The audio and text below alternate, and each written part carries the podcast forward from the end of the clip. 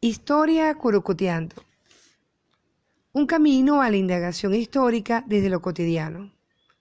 Una aventura donde nuestros personajes se muestran desde la diversidad y complejidad de lo plenamente humano. Y los procesos históricos se hacen cada vez más cercanos y próximos. Estimados amigos, muy cerca del 31 de diciembre de 2021, me animé a grabar este nuevo episodio. Ignoro el número porque tengo tiempo sin grabar. El motivo, eh, un inmenso regalo, un bello regalo que llegó a mí gracias a un ángel protector llamado Maribel. El regalo es un libro. El libro es de una joven filóloga eh, que se ha dedicado a divulgar la cultura eh, de la antigüedad clásica. Su obra, bueno, la obra que estoy leyendo se llama El infinito en un junco, la invención de los libros en el mundo antiguo. Lo estoy leyendo por segunda vez.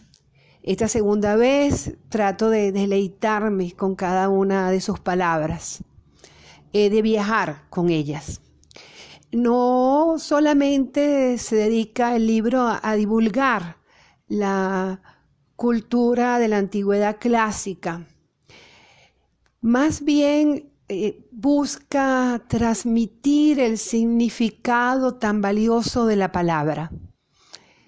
Desde, la, desde el inicio pues del lenguaje como oralidad hasta la escritura.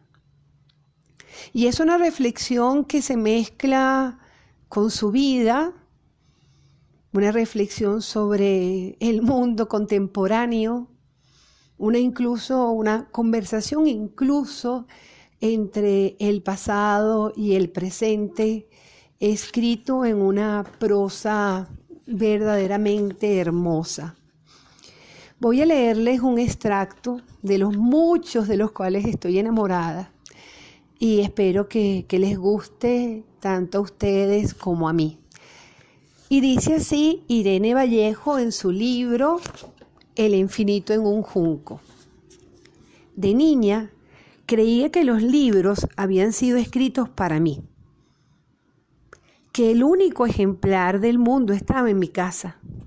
Estaba convencida mis padres, que durante aquella época de su vida eran gigantes espléndidos y todopoderosos, se habían ocupado en sus ratos libres de inventar y fabricar los cuentos que me regalaban.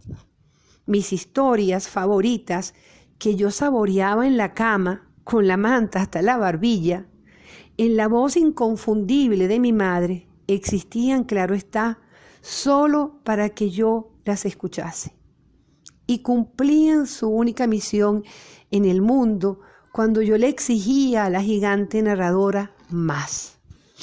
He crecido, pero sigo manteniendo una relación muy narcisista con los libros.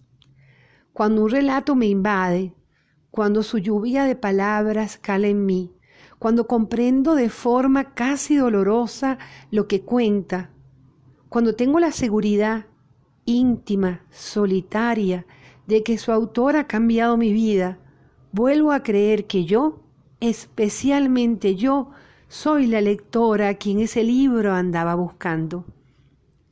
Nunca le he preguntado a nadie si siente algo parecido. En mi caso, todo se remonta al país de la infancia. Y creo que hay un motivo esencial. Mi primer contacto con la literatura fue como la lectura en voz alta como encrucijada donde confluyen todos los tiempos, el presente de la escritura y el pasado, la oralidad. Como pequeño teatro con un solo espectador, como cita fiel, como plegaria liberadora. Si alguien lee para ti, desea tu placer.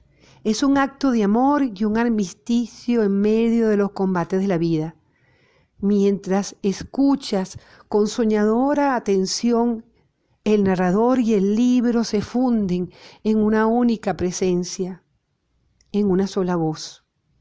Y de la misma forma que tu lector modula para ti las inflexiones, las sonrisas tenues, los silencios y las miradas, también la historia es tuya por derecho inalienable.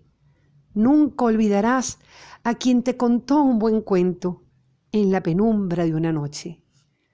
Dios los bendiga. Un abrazo.